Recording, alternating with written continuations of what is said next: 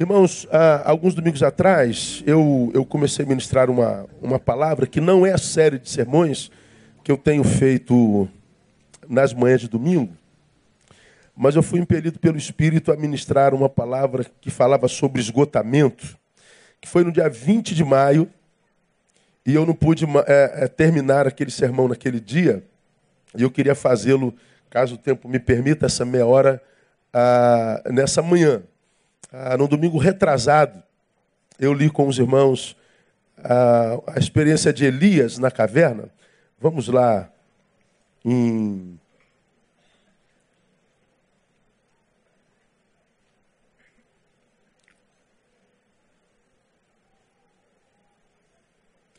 Primeira Reis, capítulo 19. Ler o que diz lá o texto. Aí eu falei sobre o esgotamento que nos acomete no tempo presente. Elias era um profeta, era um homem de Deus. Ele é reconhecido como um dos profetas maiores, um homem que teve uma intimidade com Deus que acho que ninguém na Bíblia teve, acho que nem mesmo Davi. Um homem que, porque viveu a vida que viveu, não experimentou a morte. Você conhece a sua história, ele foi transladado, diz a palavra, num redemoinho de fogo. Um homem que Deus usou de uma forma tão sobrenatural que eu não sei se há um outro personagem na Bíblia com a qual se faz o paralelo com a pessoa desse homem. E nós falamos que ele foi usado por Deus para confrontar o pior rei que Israel experimentou, que foi Acabe. Perdão. Que além de ter sido o pior rei de Israel, casou com a pior mulher que Israel já conheceu, que foi Jezabel. E ele então foi confrontar esse casal de uma forma tão contundente, dizendo que, que as águas secariam durante o seu reinado durante alguns anos, e assim aconteceu. A fome veio sobre a terra, Acabe e Jezabel se revoltaram contra Elias. Depois de três anos, ele disse que a água desceria de novo e a terra reverdeceria. E ele, para fazer chover, convoca aquela batalha espiritual no centro de Israel de, de, de, se fazer um altar e a gente invocaria o nosso Deus, eles, os deuses deles, Elias, o Deus dele. Quem fizesse chover fogo, ah, então seria o verdadeiro Deus, porque Deus já havia retido as águas e Elias queria provar que Deus não só tem poder sobre as águas, como também tem poder sobre o fogo. Então ele não só cessa a descida das águas, como tem poder para fazer descer fogo. E ele clamou seu Deus, o fogo desceu. Todo Israel, ao ver o fogo de Deus descendo do céu, povo inteiro a uma só voz proclama: só o Senhor é Deus, só o Senhor é Deus, só o Senhor é Deus, só o Senhor é Deus. Destrona Baal, destrona Azarote, destrona todos os deuses de Acabe e de Jezabel. E, além disso, Elias leva à morte os 850 profetas de Baal e Azera. E a notícia, então, chega a Jezabel, que estava ausente desse fenômeno. E ela é tomada por uma ira tão grande, uma ira tão grande, que ela promete que na, no dia seguinte, naquele mesmo horário, Elias já estaria morto, se não tivesse, que Deus fizesse com ela e outro tanto daquilo que fez com seus profetas. Então Elias, ele, ele mata 850 profetas, foge de uma mulher, ele caminha por alguns dias, entra numa caverna, e no versículo 4 do capítulo 19, uh, ele, porém, entrou pelo deserto caminho de um dia, foi sentar-se debaixo de um zimbro, pediu para si a morte, dizendo: Já basta ao Senhor, toma agora minha vida, pois não sou melhor do que meus pais. Elias é tomado por um esgotamento total. Depois de ter sido usado por Deus de uma forma tão tremenda, depois de ter glorificado o nome do Senhor no meio de uma nação inteirinha, depois de experimentar o vigor espiritual como ninguém na história dos homens, depois de ter glorificado o nome daquele que o chamou como ninguém na história dos homens, diz o texto que ele chegou num esgotamento tão grande, mas tão grande, que ele abdicou da vontade de viver. Deus chega. Eu não quero mais viver. Não sou melhor do que os meus pais. Ah, é, pediu para si a morte. Ele faz uma oração e pede para si a morte. Então, Elias, ele chega no esgotamento que torna a vida dele, a partir da sua visão, algo insuportável, invivível. Aí nós falamos de esgotamentos. Hoje, o que tem esgotado os homens? Porque nós vivemos, à luz dos frutos que a gente vê na sociedade, um tempo de gente esgotada, de gente cansada, e daquele cansaço que a gente sabe, que a gente dorme cansado, dorme oito horas e acorda como? Cansado. Aquele esgotamento, aquele cansaço, que o descanso físico não é suficiente. Aquele cansaço que a gente não sabe de onde vem, como que nos, acolheu, como que nos abraçou, que nos tomou, nos sequestrou, e, e faz com que a vida se torne um peso, a vida se torne insuportável. Aí nós detectamos alguns, algumas, alguns focos de esgotamentos. Falamos da alimentação precária. A gente não percebe que está comendo muito alimento bonito, mas alimento que está desprovido dos, dos, das proteínas que, que deveriam estar nele. São aqueles aqueles alimentos que são plantados, mas são injetados neles químicas que fazem com que alimentos que deveriam estar prontos em três meses estejam prontos em três dias. E você come então um produto que não só está desprovido dos seus nutrientes, como está contaminado por agrotóxicos. E que, embora você se alimente, ou seja, você enche a barriga, você não está alimentado de fácil. Você está com a barriga cheia, mas não alimentado. Então, ah, você toma um leite que fica dentro de uma caixinha seis meses no azeda. Como que um leite pode ficar dentro de uma caixinha seis meses no azedar? Tem algum produto químico ali que você bebe junto com o leite e que faz com que o leite não te alimente necessariamente e que ao mesmo tempo você esteja ingerindo veneno. Você come um frango que hoje pesa sei lá, 3 quilos, mas há duas semanas atrás ele era um pintinho que pesava 100 gramas.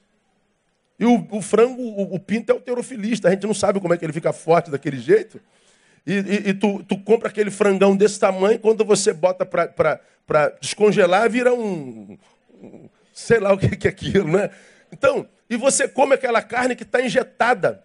Aí a gente não sabe de onde vem tanto câncer, a gente não sabe de onde vem tanta síndrome, a gente não sabe de onde vem tanta doença a gente não sabe o quanto de veneno que está comendo, a gente não sabe o quanto, embora trabalhando da mesma forma ou mais, embora coma como comia antes, não se alimenta da mesma forma. Falamos que isso cansa a gente. Ah, ah, que mais que, que, que adoece a gente? Essa nossa necessidade constante de readaptação no tempo de constantes mudanças. Valores que mudam o tempo inteiro, você tem que estar se readaptando. Né? O que era certo hoje, agora é, é, não é mais, o que era errado, agora é certo. Então nós vivemos num tempo de mudanças tão, tão rápidas e céleres que você precisa se readaptar o tempo inteiro, você precisa se adequar, se informar. Você não consegue ser o que é durante um mês direto. Você não consegue ser quem você é por muito tempo. Você tem que se readaptar ao mercado, você tem que se readaptar à cultura, você tem que se readaptar aos valores, você tem que se readaptar aos filhos, você tem que se readaptar no, no casamento. Essa, essa constante inconstância cansa.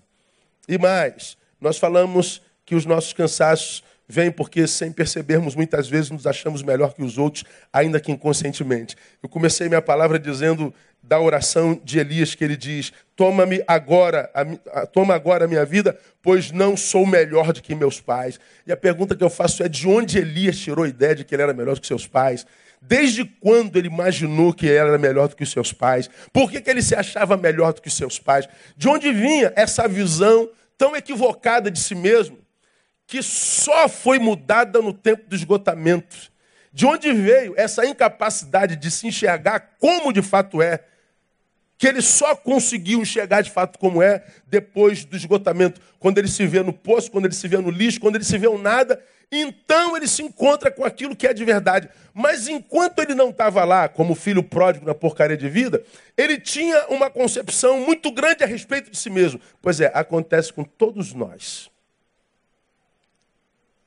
Em todos nós tem um mitidinho a besta dentro.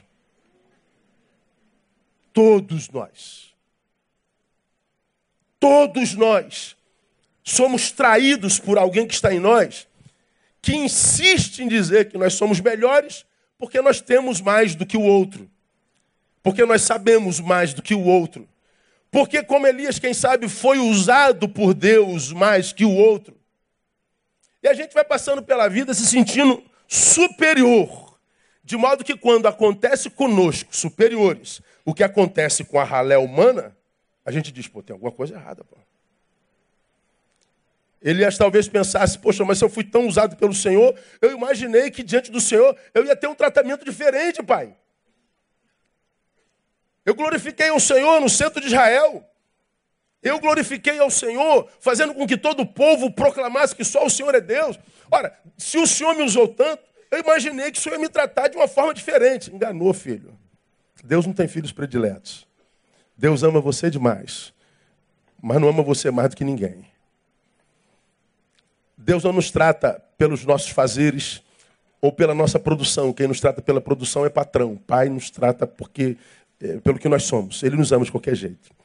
Então, é, é, essa visão equivocada de nós, a alimentação precária, essa nossa necessidade constante de readaptação, essa necessidade constante de autopreservação, vivemos tomados pelo medo. Somos alguém que tem um alvo nas costas da frente, qualquer hora um tiro pode chegar até nós.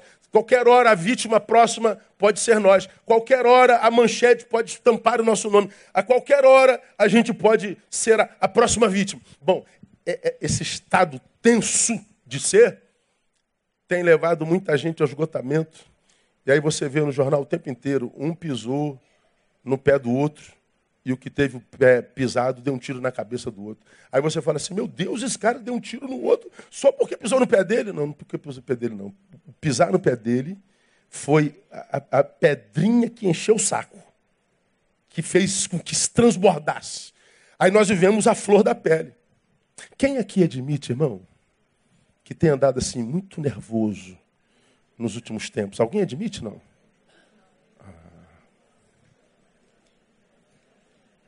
Alguns de nós, a, a gente fala assim, ó, fulano não está flor da pele. Não, ele não tem nem mais pele, nem flor. Tem, ele... É. Não, fulano é pavio curto. Não, hoje o cara não vem mais com pavio. A gente à flor da pele. Tem um anúncio de um, de, um, de um carro aí, eu não sei qual é, que o cara está vendo o carro, não sei se você vê lá. Está vendo o carro? Entra aí, experimenta. Aí ele, ele entra no carro, dentro da loja. Aí tem o outro lá, tá me olhando o quê? O que você foi? Aí a mulher passa na frente do carro, sai da frente, só tá. Oi, oi, moço, calma, calma. Aí, aí o cara men, menos, menos, menos ira no trânsito. A gente está esgotado, a gente está flor da pele. A gente está esgotado. A gente tem sangue nos olhos. A gente tem mão assassina. Já teve vontade de pegar no pescocinho de alguém assim? Fala a verdade, irmão. Aí, a reação da multidão, não é nem? Como é que eu não estou enganado? Você lembra logo de alguém, né, cara? Você vê. É um super-homem, pegar no pescocinho, levantar só por um minutinho assim, ó. Caraca, irmão. A gente está assim, ó, esgotado. O problema é que essa ira nem sempre é posta para fora porque, embora nós tenhamos desejo de produzir violência, a maioria de nós não é violento. Isso tudo fica retido em nós, como potência. Isso tudo vai se tornando um, um, um acúmulo de, de emoções não vividas, retidas que ficam em nós como um vulcão eclodindo, gerando todo tipo de doença psicossomática, gerando todo tipo de, de, de paranoia, e a gente vê gente surtando o tempo inteiro nas redes e na televisão. Se você for assistir aqueles jornais da cidade, da Record, e alerta não sei o quê, você só vê desgraça, irmão. É, é, são os assassinos sendo gerados em massa. Mas como eu falei no domingo passado, ninguém dorme bem e acorda esgotado. É um processo. A gente vai perdendo o pavio a gente vai perdendo a capacidade de descansar, a gente vai sendo roubado de nós, como eu tenho pregado, e chega um momento que a gente já não se conhece mais, a gente se desconhece. Falei, meu Deus, o que está acontecendo comigo? Meu Deus! Você tem algumas reações que às vezes a esposa te olha, meu Deus, que isso? O filho te olha reagindo e diz, pai, que isso? Quem é esse aí que eu nunca vi? E você mesmo se assusta com as suas reações. E nós estamos, é, como sociedade, parece, sentados num barril de pólvora. A sensação que eu tenho é que vai explodir a qualquer momento. Porque nós estamos esgotados. Aí nós aprendemos naquele domingo como é que a gente faz, irmão, para vencer o esgotamento. Primeiro, discina a fonte do teu esgotamento. Eu preciso saber o que me esgotou. Pode ser um acúmulo de coisas. Bom, mas pode ser um acúmulo de coisas com as quais eu lido há muito tempo e sempre administrei bem. Mas agora alguma coisa fez com que eclodisse esse esgotamento. Bom, Elias disse: é, é, Eu quero morrer. Por que, que ele diz eu quero morrer? Porque no versículo 2 está dito lá: Então Jezabel mandou um mensageiro a Elias a dizer-lhes: Assim me façam os deuses, 19, 2. E outro tanto se até amanhã, a estas horas, eu não fizer a tua vida como um deles, assim me façam os deuses e outro tanto. Bom, Elias fugiu da mulher, ele mata 850 homens, fogem de uma mulher, falamos isso lá, e ele foge, foge de uma mulher porque ela fez uma promessa, que os deuses. Aí eu fico pensando, que deuses, Elias? Você envergonhou todos eles na praça ontem. Você jogou por terra o poder deles, o nome dele, a glória deles na praça ontem. Não há poder nesse Deus para gerar esse esgotamento no qual você chegou, Elias. Não foi a ameaça da mulher que te, te adoeceu, Elias. Não foi o, o, o, perigo que você correu, porque você já fugiu de Acabe por três anos. Você foi alimentado por corvo, por urubu. Você foi alimentado no, pela viúva pobre. Você foi alimentado quando não havia condição de ser alimentado. Você está esgotado porque uma mulher te ameaçou em nome do Deus dela. Que Deus? Bom, Elias, ele achava que o esgotamento dele eram os deuses, não era. Bom, o que nós falamos na semana passada foi o seguinte: veja, você que está esgotado, se o que está produzindo teu esgotamento tem poder de produzir mesmo, porque há muitos de nós esgotados tentando aliviar a carga, abrindo mão de coisas que não tem nada a ver com o nosso esgotamento. Aí nós falamos, tem gente abrindo mão de família achando que o problema dele é família. Depois que perde a família, continua esgotado, descobre que o problema não era a família, não consegue mais recobrar sua família. Tem um monte de gente abrindo mão de emprego que um dia foi um sonho. Estudou feito um condenado para chegar onde está sempre teve prazer nesse trabalho, mas agora está tendo aborrecimento no trabalho, abre mão do trabalho, que é um sonho, e as pessoas dizem: Você é louco, não vou abrir. Você abre mão do trabalho, continua esgotado e não pode mais recobrar o trabalho. Gente abrindo mão de vocação, de comunhão, de igreja, gente abrindo mão do altar, gente abrindo mão de relacionamento, gente abrindo mão de gente que o enriqueceu até então, por causa da incapacidade de, no esgotamento, saber o que de fato é fonte de esgotamento. Então, se você está entre os esgotados, e busca alívio, a primeira coisa que você tem que fazer, cara, deixa eu ver exatamente o que está me esgotando. Porque esgotado você corre um sério risco de fazer a besteira da tua vida e muitas vezes besteiras que é impossível delas nos recobrarmos. Então, descubra a fonte do teu do teu do teu esgotamento. Então, veja lá no dia 20, acho que você tinha que ouvir aquele sermão, ele, ele rodou assim ó, a rede de uma forma impressionante. Segunda coisa que eu diria para você, que não disse lá, para quem está esgotado. Retire-se. Veja o versículo 3, painel, bota para mim. Retire-se. Quando ele viu isto, a ameaça, levantou-se para escapar com a vida e se foi. Chegando a Bérseba, que pertence a Judá, deixou ali seu moço. Passa. Vai até o 7. Ele, porém, entrou pelo deserto, caminho de um dia, e foi sentar-se debaixo de um zimbro, pediu para si a morte. Passa, já lemos. Deitando-se debaixo do zimbro, dormiu. E eis que um anjo tocou e lhe disse: Levanta-te e come. Ele olhou e eis que a sua cabeceira estava um pão cozido sobre as brasas e uma botija de água.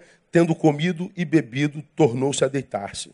O anjo do Senhor veio segunda vez, tocou e lhe disse: Levanta-te come, porque demasiado longa será a tua viagem. Volta para o versículo 3, onde começa essa manifestação do Senhor. Quando ele viu isto, levantou-se e foi para escapar, e, e, e para escapar com sua vida, se foi. Ele se retirou. Ele estava debaixo de ameaça, ele estava impossibilitado de viver a vida plenamente. Então o que, que ele faz? Ele se retira. Num tempo como hoje, nem todos nós podemos nos retirar. Bom, você que está aqui esgotado, se você pudesse, você entraria no carro amanhã. Passaria um zap para o patrão. Ó, oh, patrão, o pastor disse para eu me retirar. Eu estou esgotado. Então, estou me retirando. Segura aí que eu volto na, na sexta-feira, ok? Aí tu volta na sexta-feira. O que, que vai estar sobre a sua mesa? A demissão. Então, não dá para fazer isso. Mas é preciso retiro. Sair do lugar do esgotamento. Sair do lugar da ameaça. Sair do lugar que no momento está insuportável. Então, você já me ouviu falar aqui, quem quer fazer por muito tempo tem que parar por algum tempo. Quando eu digo retire-se, entenda que você não é ilimitado. Entenda que você tem limites. Entenda que pelos sinais que o corpo já te dá, Entenda que pelos sinais que os teus pensamentos já te dão, entenda que pelas reações à vida e aos antagonismos você tem tido, que você ou já está no limite ou você já está passando dele. E você já me viu pregar sobre isso aqui uma vez, que todos nós temos limites. E vamos imaginar que o nosso limite seja esse aqui, ó. Quando você ultrapassa o limite, para além do limite, você está no lugar para o qual não existem saberes. Não há razão ali, nesse lugar, pós-limite. Nós estamos capacitados como raça humana, portanto, como Homo sapiens, até aqui. Daqui para lá, a razão não entra. Daqui para lá é instintivo. Daqui para lá não há mais domínio. Nós estamos no campo de tudo e de todos. Tudo é possível, principalmente as piores desgraças. Meu Deus, eu, onde é que eu estava com a cabeça? Meu Deus, por que, que eu fiz isso? Meu Deus, eu estou arrependido. Quando é que isso acontece? Quando o sujeito passou do limite. No limite, a razão nos controla. No limite, nós temos saberes. Nós temos experiências vividas e compartilhadas. Agora, quando passa do limite, nós estamos entregues à própria sorte. Você já aprendeu, quem lida com a sorte quase sempre se encontra com azar. Por isso que o jogo de azar é chamado. É, todo mundo que joga com a sorte está jogando o jogo de azar. Um ganha e todos perdem. Então, eu preciso me retirar. Quem quer fazer por, algum, por muito tempo tem que parar por algum tempo. E por que, que o retiro é necessário? Por algumas razões. Quero partilhar três bem rapidamente. Primeiro, para que nós tenhamos tempo para nós. Isso aqui é, é de complicado na pós-modernidade, irmão. Porque tempo para mim é gastar tempo comigo. E tempo comigo significa dizer que eu tenho que abrir mão de você. Abrir mão de você passar tempo comigo dá na minha cabeça a ideia de solidão. E solidão é o que ninguém quer. Fala a palavra solidão, a pessoa já começa a tremer. Pois é, mas quando o sujeito adoece, vamos supor, você está aqui e você teve um, sei lá, um princípio de infarto. De infarto, eu não sei como é que fala. Tum! Desmaiou, foi levado para a enfermaria, o médico de plantão, o enfermeiro falou, nossa, a menina está tendo um infarto, leva para o médico. Bom, leva para o médico que estava tendo mesmo, a coisa foi grave. Bom, se você foi ao hospital e a coisa foi grave, o que, que o médico faz contigo? Te interna. Significa dizer, te tira do todo. Te isola. Te põe numa cama. Te põe soro. Através do qual a medicação vai ser implementada e administrada. Doente, o médico te isola para te salvar. Pois é, isso acontece quando a nossa doença é biológica. Não acontece a mesma coisa quando nossa doença é psicológica e emocional. A gente não se afasta, a gente não tem internação quando, embora as emoções estejam abaladíssimas, descontroladíssimas, o corpo ainda não reage. Bom, eles te dão um remedinho quando é psiquiatra e diz, ó, vai trabalhar. Só que, embora o teu corpo ainda não esteja somatizando aquilo, a tua cabeça também já não está mais processando aquilo como antes. Pois bem, se você se conhece e percebe que está tendo reações que para as quais você já não tem mais controle, você sabe que está chegando perto do limite. Então, o texto nos ensina: retire-se. retire-se, ou seja, deixe-se em paz por um tempo. Gaste um tempo consigo mesmo. Isso não é perda de tempo, isso é investimento. Isso é amar-se a si mesmo. O que é uma prática muito rara nos homens da pós-modernidade, porque a gente não sabe mais andar sozinho. A gente só sabe andar com. A gente gosta é do exibicionismo, é da publicidade, é do, do, do da totalidade. A gente não tem mais tempo para a gente. Bom, eu falo de uma experiência própria. Eu adoeci. E ano passado eu compartilhei com vocês minha enfermidade, minha dificuldade de, de, de multidões e massas e me retirei dentro do que eu pude. Eu não me afastei aqui do púlpito totalmente, mas durante a semana eu vivi ermitão. Todo o tempo que eu tinha era meu e de mais ninguém. E ainda faço isso até hoje. Há retiros que são impossíveis. Mas há encontros que não são tão necessários. Eu não posso me retirar totalmente. Você tem um patrão, você tem um chefe, você tem ponto para bater. Mas há alguns encontros que, dos quais você pode abrir mão para passar tempo consigo. Para você botar a cabeça em ordem. Para você agir de dentro para fora e não sobre a influência que vem de fora para dentro de gente para quem você pede opinião sobre tuas dores, que darão opinião porque te amam, mas nunca serão opinião plena porque ela não está sentindo o que você está sentindo. A visão do outro sobre o que eu sinto é uma visão imaginária a partir da informação que eu a dou. Mas existem dores tão profundas e intensas que a gente não consegue verbalizar a ponto de passar para o outro, nem para o terapeuta, nem para o pastor, nem para o psicólogo, nem para o psiquiatra, a gravidade da coisa. Então, mesmo que venha de lá a sua influência, a sua influência talvez não seja necessária para gerar paz em nós. Muitas vezes a resposta vem de nós.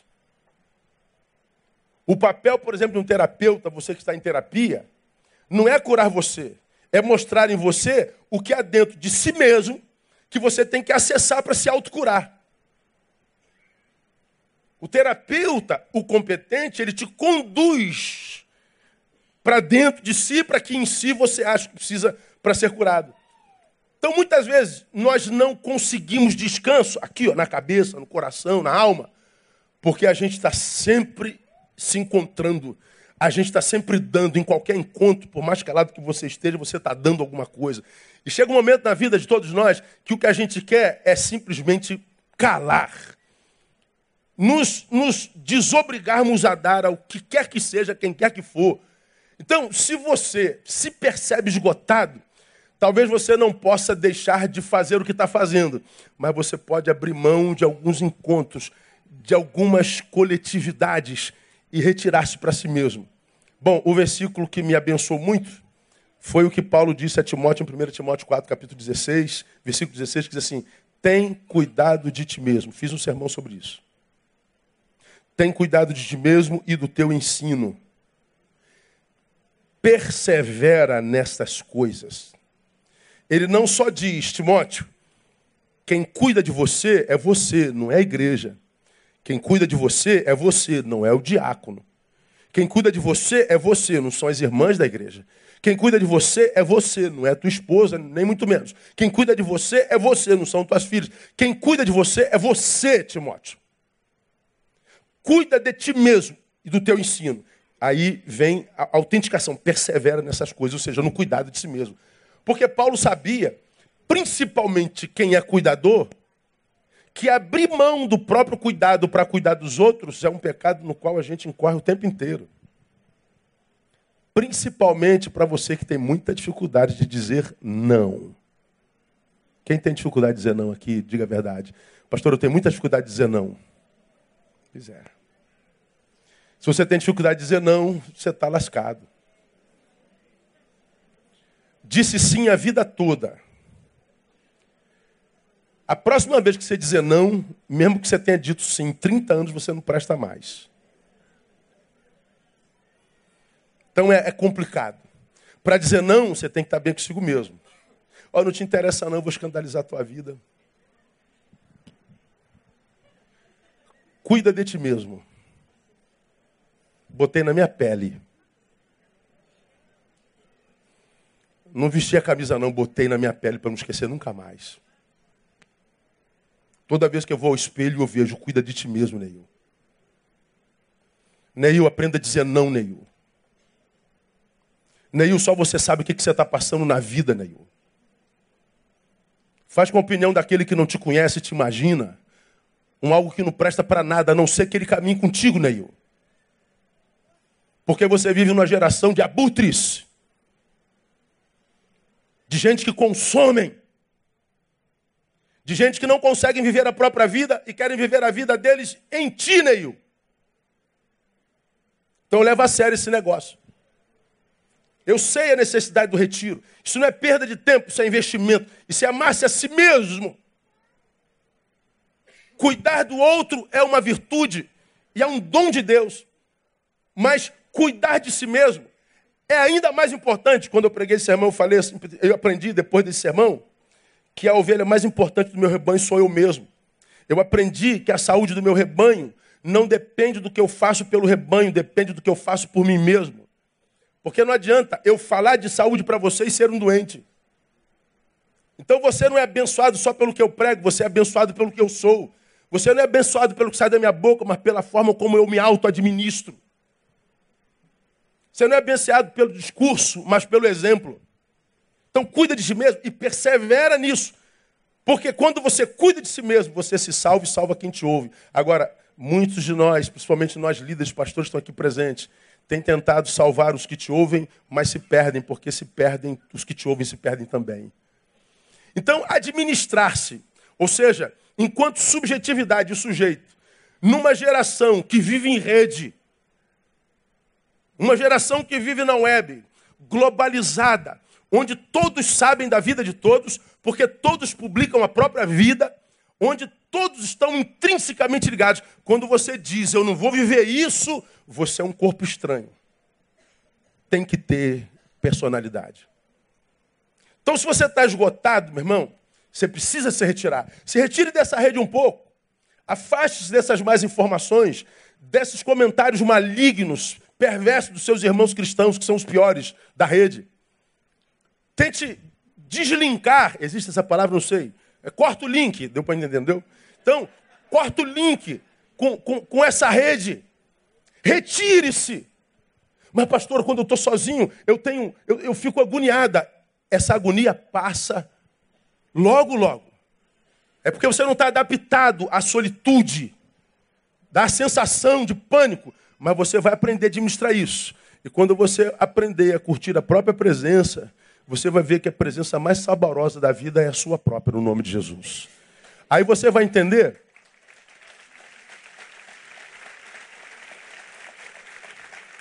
Aí escuta aqui, você vai entender que se você está aprendendo a curtir a tua presença de fato e de verdade, não é discurso, você vai entender que toda vez que você se doa a alguém, esse alguém está recebendo um presente da vida. Por quê? Porque você sabe do teu valor. E mais, você não vai se doar a qualquer um na vida, porque você não tem mais dependência dele. E o que, que a gente vê acontecendo o tempo todo hoje? Gente boa, beça se dando a gente que não presta. Mulheres se dando a homens que não prestam. Homens maravilhosos se dando a mulheres que não prestam. Relacionamentos extremamente nocivos. Gente que se doa a gente que não presta e sabe que não presta, porque também não se dá o devido valor. E por que não se dá o devido valor? Ah, porque nunca passa tempo consigo, não sabe o valor que tem. Se cada um de nós gastasse tempo conosco mesmos, e se nós nos conhecêssemos exatamente como Deus nos fez e o carinho com o qual Ele nos formou, se nós descobríssemos em nós o nosso valor intrínseco, nossas relações melhorariam quase todas elas. Todas elas. Retire-se. Para quê? Para que você tenha tempo para si. Mas, por que, que eu me retiro? Para que nós tenhamos tempo para Deus que é a fonte da vida. Fonte. É de onde ela emana. Então a gente vai beber na fonte. Aí você vai aprender, você já, falou, já, já, já me ouviu falar sobre isso aqui, eu não preciso me aprofundar. Nesse tempos de, de múltiplos afazeres, tempo laboral, a gente está ocupado fazendo um monte de coisa. A gente está comendo e, e, e, escrevendo, a gente está no telefone dirigindo, a gente está no banheiro lendo. A gente não consegue fazer uma coisa só. É multitarefa, não tem jeito. A nossa mente está sempre dividida e em profundo e profuso movimento. Cansa. Pois é, como nós estamos viciados no fazer, o estar é um problema, o retirar-se para si. Estar dá a sensação de perda de tempo. Puxa, eu me lembro, cara, assim, o tempo que eu era pastorzão, início lá. Agora não, agora sou porcaria de pastor. Mas no tempo que era um bom pastor, no início de ministério, que a gente se anulava para tentar atender a todos, tal. Tirava férias em janeiro, me lembro aí. A, a igreja crescente, crescendo, não tinha liderança nenhuma. Eu trabalhava 25 horas por dia assim, incansavelmente formação de líderes, ter que pregar quatro sermões por semana para o mesmo público, que é o que eu faço até hoje. Eu não repito sermões de manhã e de noite, um domingo só. Então, é, um, é um, assim, uma trabalheira, atendimento, formação de líderes e não sei o quê, conferência.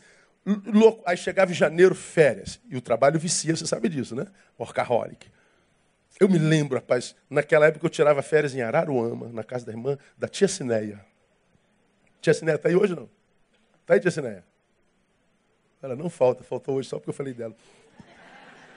Aí ia Neil para a praia, Andréia, Tamara e Thaís pequenininha, lá na praia do, do Gavião, em Araruama. Ó. Era, era, era limpa naquela época.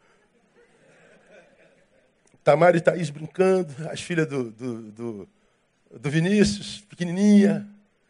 Aí elas quatro brincando, aí chegava uma hora, lá para o décimo dia de férias, dez dias de férias, 12, 15 dias, ela sentada na areia, André conversando, tomando eh, Coca-Cola com limão e tal. Era Coca-Cola com limão mesmo naquela época. Então, tal.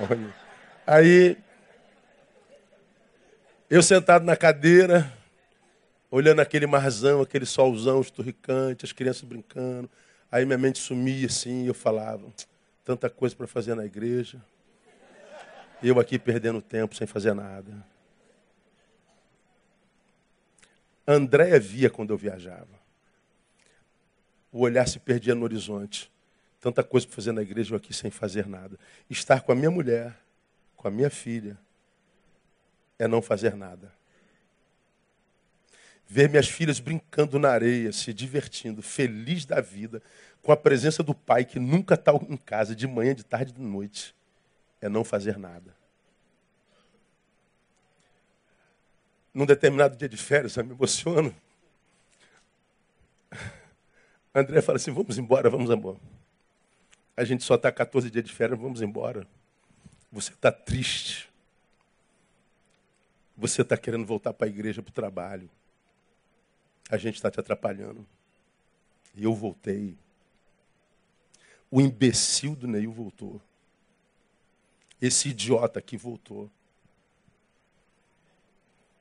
Porque eu era viciado em trabalho, minha esposa estava sendo pesada, minha filha estava sendo pesada. Nesse trabalho viciante, sabe o que, que acontece? A gente não consegue mais para viver o secreto do quarto. A Bíblia diz que o que Deus tem para a sua igreja, para o seu corpo, daqui. Mas o que ele tem para o membro desse corpo ele dá num quarto em secreto. E se eu não tenho tempo para estar no quarto, sozinho com Deus, porque sozinho no quarto eu tenho a sensação de que não estou fazendo nada, eu nunca vou ter de Deus o necessário nem para o dia. Vai viver esse vazio mesmo. Essa infelicidade de vida que vive. Com o universo vago dentro de si, quando poderia estar preenchido de Deus. Aí você já me ouviu falar aqui mil vezes, mas pastor, eu falo com Deus dirigindo, eu falo com Deus trabalhando, eu falo com Deus jogando bola. Eu sei. Dá para falar com Deus fazendo tudo isso. O que não dá é ouvir Deus. Deus não fala com quem está jogando bola. Deus não fala com quem está dirigindo. Deus não fala com quem está manuseando máquina. Deus fala com quem gasta tempo para ouvi-lo. Porque ainda que ele fale comigo dirigindo, ele sabe que eu estou dividindo com a atenção da frente, com o sinal, com o carro, com a fechada. Eu não estou todo para ele. E ele não vai falar com 10% do que eu sou. Ou eu dou tudo para ele, ou não dou nada para ele. Deus não aceita nada que seja menos do que tudo. Lembra disso? Deus não aceita nada que seja menos do que tudo. E enquanto Deus não tiver tudo de mim, é como se nada ele tivesse. E o que sobra em nós são ausências. Ausências. Então, nesse tempo de orcaholics, gente viciada no fazer, no se promover, no se publicar, e que perdeu a graça da contemplação, do silêncio do retiro, não tem como. O esgotamento vai atropelar mesmo, vai surtar. Vai surtar. Eu preciso me retirar para que eu possa gastar tempo com Deus, que é a fonte da vida. Fonte da vida. Eu preciso me retirar para que eu tenha tempo para os nossos amados, como eu acabei de falar. Quando eu voltei dessas férias, foi que veio 1 Timóteo 5,8. Mas se alguém não cuida dos seus, especialmente dos da sua família, nega a fé e é pior do que o incrédulo. Então, preguei sobre esse texto e eu falei: quando a graça de Cristo de fato alcança alguém, não manda esse alguém a priori para a igreja, manda esse alguém para casa. Mas quem não cuida dos seus, especialmente da sua família, nega a fé. Então, a fé do Cristo me manda para a igreja, me manda para casa, cuidar dos meus. Quando os meus estiverem bem, eu cuido dos outros. Aí nós cuidamos dos outros e quando voltamos para casa encontramos doentes e jogamos na cara dos doentes. Você não entende? Você não entende meu ministério, você não entende meu trabalho, você não entende a minha relevância na cidade. Você não entende. Claro que eu não entendo. Estou doente, pô, não consigo discernir perfeitamente, eu não consigo enxergar perfeitamente. Eu estou doente, você me adoeceu. Mas cadê que o sujeito admite que a doença é ele? Preciso me retirar para cuidar de mim, para ter tempo para Deus, para que eu possa cuidar dos meus amados. Agora vem o clímax da importância do retiro para o cuidado. Romanos 12, 11. Olha só o que, diz esse texto. Não sejais vagarosos no cuidado. Ou seja, o cuidado é urgente. O cuidado é para ontem. Não seja lento quando o assunto for o cuidado de si mesmo. Porque todos os que você ama dependem de você. E como você me viu pregar aqui no culto da família no domingo passado, falando da doente família do filho pródigo, e a doença da família era uma realidade por causa dos entes que a compunham. E quando o assunto foi pai, eu falei a muito pai que está ausente da presença do filho, e o silêncio do pai fala mais alto do que a presença amorosa da mãe. E os pais tentam comprar a sua ausência na cabeça dos nossos filhos, dando-lhes presentes. Papai está trabalhando para te dar o melhor. Mentira, papai está trabalhando porque é egoísta mesmo. Porque o melhor que um pai pode dar ao seu filho é a sua própria presença. Não é o seu dinheiro nem seu presente. Filho não quer presente, filho quer presença. Então, é, a, a, quando o assunto é cuidado, o cuidado é urgente. Vamos terminar. Faça do retiro algo, é, algo produtivo. Primeiro, detecte o que de fato ocasionou o a, a teu esgotamento. Segundo retiro. Terceiro, faça do retiro algo produtivo. Volta lá, 1 Reis 19, versículo 5. Diz assim: faça do retiro algo produtivo. Deitando-se debaixo do zimbro, dormiu. Eis que o anjo tocou. Ele disse: Levanta-te e come. Então ele se retira. Aí diz que então conseguiu dormir. Dormir é importante para a vida, sim ou não? Não. E diz que depois ele se levantou e comeu. Comer é importante para a vida ou não? É. Então ele está retirado. Ah, Faça do seu ócio produtivo. Aí vem aquela pergunta: o que você faz quando não está fazendo nada? Boa pergunta, não é? Como assim, pastor? O que você faz quando não está fazendo nada? Você não foi para o escritório? Não. O que você está fazendo em casa? Está com o laptop aberto, cuidando das coisas do escritório. Comer e dormir significa dizer que ele voltou para o essencial Comida e bebida constituem a essência da vida.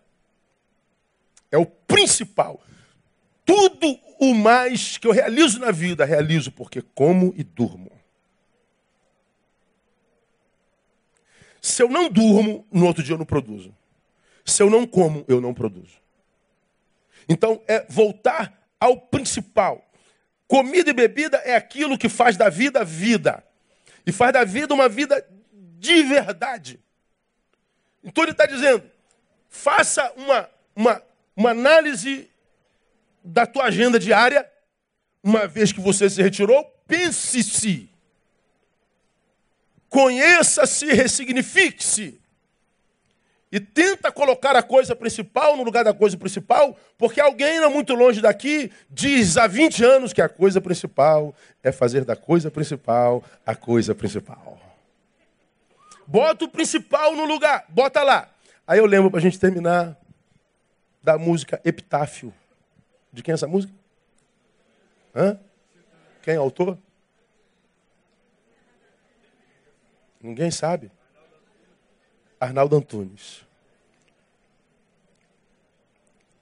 Epitáfio significa sobre túmulo.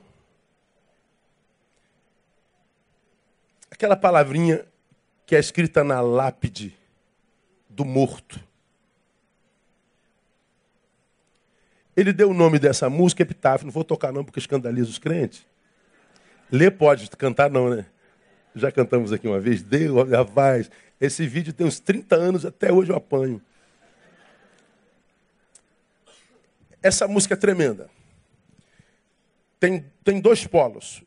Na primeira parte, ele fala da lista do que ele não fez e devia.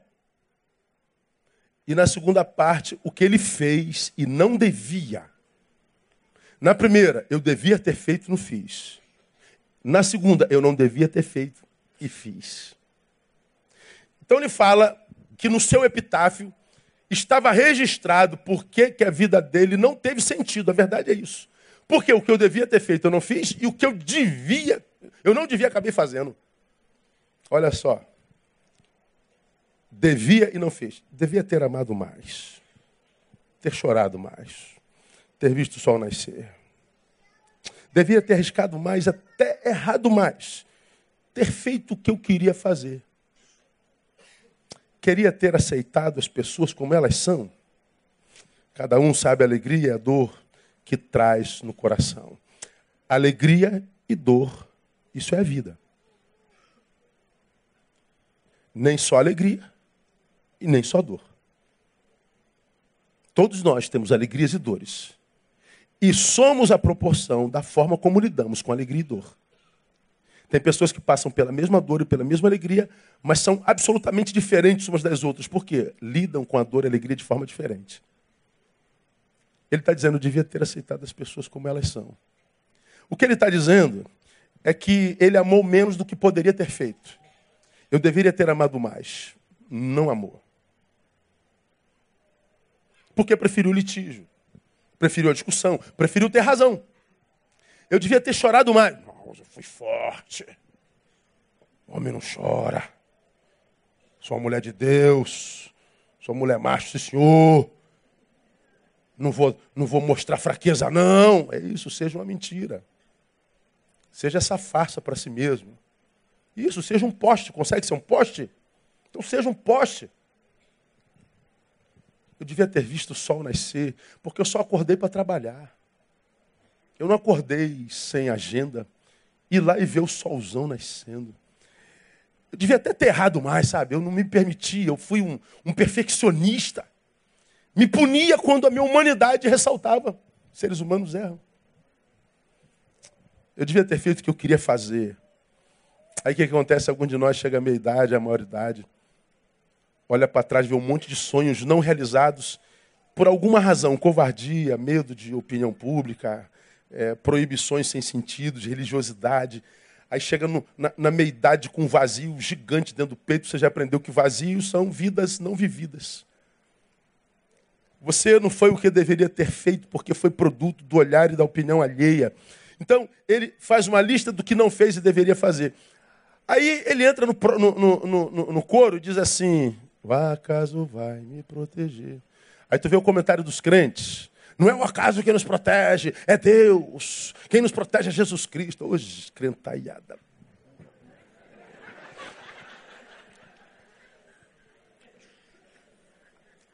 Sabe o que ele está querendo dizer?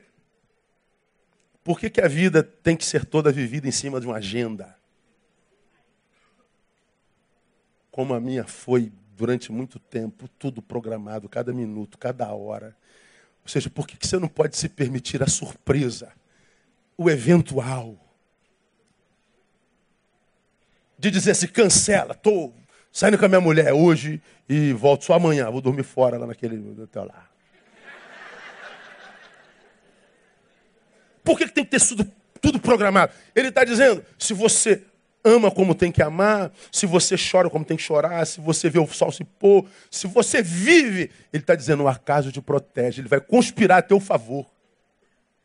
Não é que Deus está longe disso, não. É que ele está dizendo: a, a vida vai conspirar a teu favor. E o acaso vai me proteger enquanto eu andar distraído, o acaso vai me proteger enquanto eu andar. Como quem diz, eu estou andando, não estou preocupado com nada, eu só estou vivendo o meu agora. Então, vai sem medo. No caso dele, o acaso vai te proteger porque você está tá, tá, tá em conluio com a vida. Bom, e se você ama a vida, o Deus que te deu a vida vai te proteger também, lógico, é óbvio. Mas vem a segunda parte, estou terminando. Fez e não devia. Eu devia ter complicado menos, trabalhado menos, ter visto o sol se pôr devia ter importado menos com problemas pequenos, ter morrido de amor. Queria ter aceitado a vida como ela é. A cada um cabe alegrias e a tristeza que vier. Eu devia. É aquele papo né, de alguns de nós. Não, um dia, um dia eu vou. Não, hoje está ruim, mas um dia. Um, um dia, um dia deu, um dia, um dia, um dia, nunca hoje. Ora, se você disse, eu devia ter amado mais, começa a amar hoje. Vai lá e perdoa. Vai lá e estende a mão. Ressuscite quem você matou no teu coração. Porque te decepcionou, mas você ama. Eu devia ter complicado menos. Então chega lá para o teu filho e fala assim, filhão, vai lá. Na verdade não tem nada a ver não, é que eu sou crente demais. Sou muito religioso. Aliás, eu vou contigo. O quê, pai? Só vai comigo? Aí tu já pensa besteira, não, eu vou pegar um surf contigo. Vocês vão botar uma sunga. Que é isso, pai? Você vai botar uma sunga? Vou. Imagina. A gente mataria nossos filhos de alegria.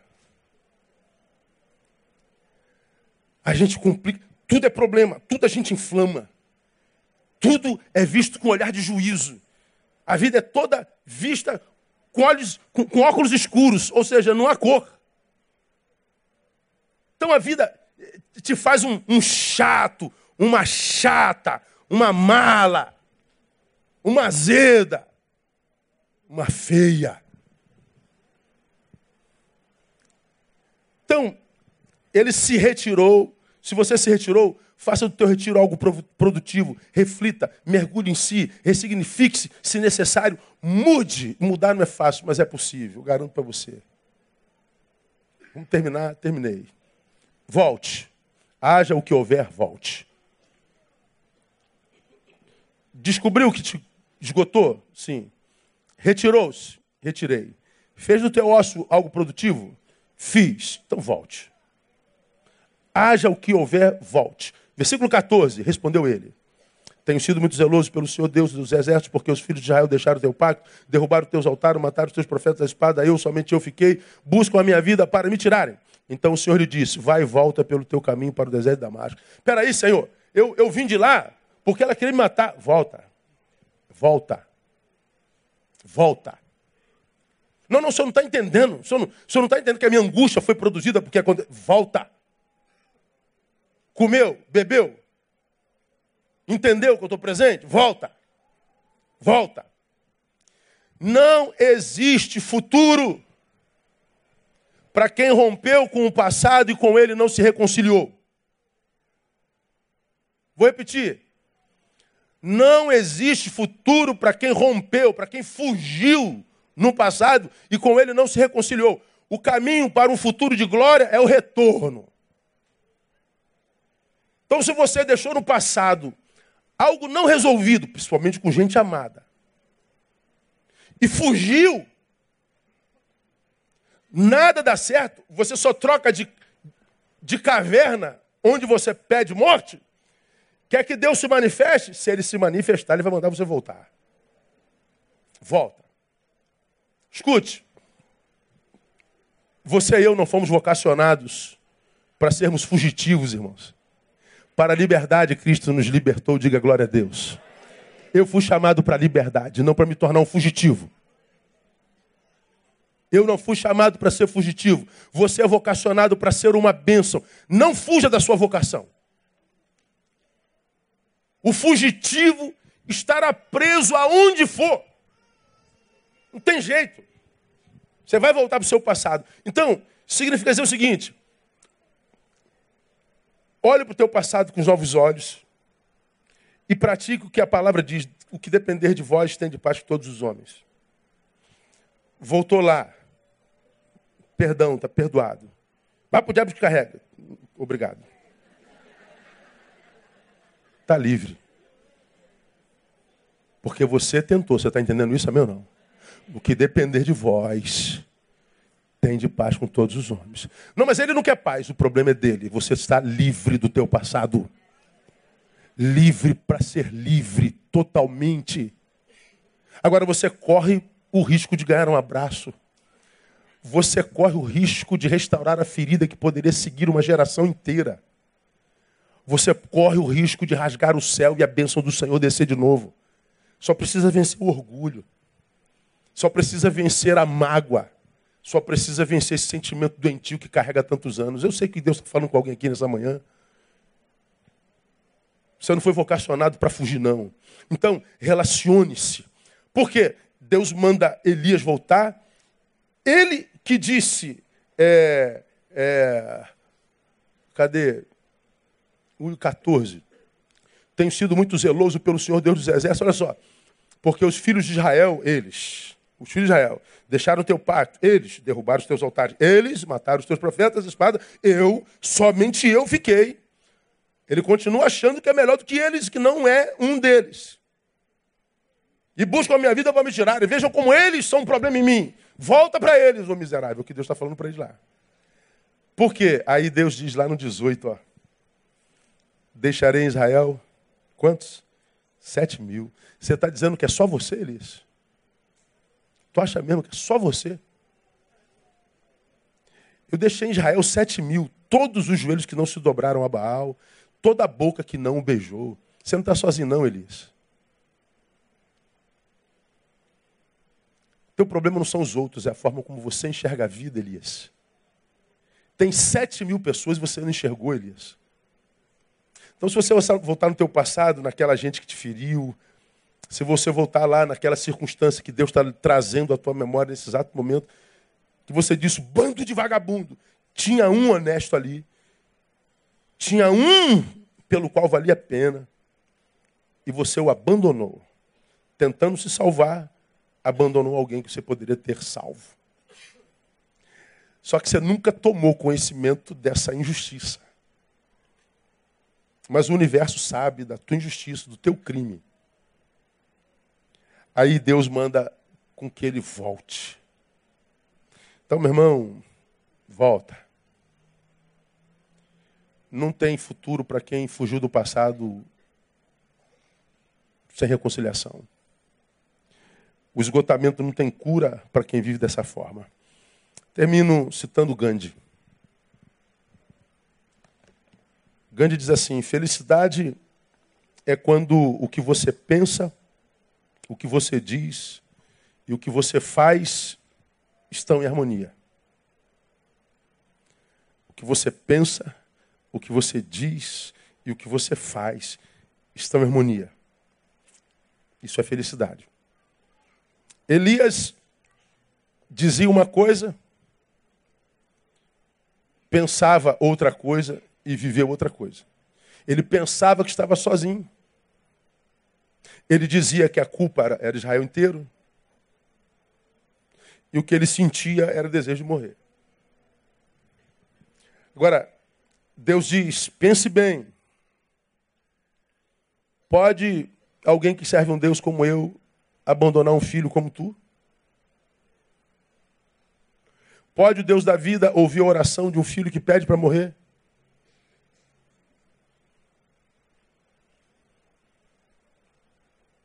Pode o Deus da vida gerar vida na vida de alguém que escolheu viver para si? Volte. Você vai ver, irmão, que quando essas questões se ajeitarem, embora o mundo permaneça o mesmo, nós não somos mais os mesmos. Embora as circunstâncias que não mudem, nós mudamos a forma de enxergar essas circunstâncias, então elas mudam em nós. E a gente vai ver que a vida passa a ser suportável, a gente não chega ao esgotamento. Cansado? Sim. Mas em algum lugar a gente encontra descanso. A gente não vai se sentir abandonado ao ponto de abdicar da vida, como a gente está vendo acontecer o tempo inteiro.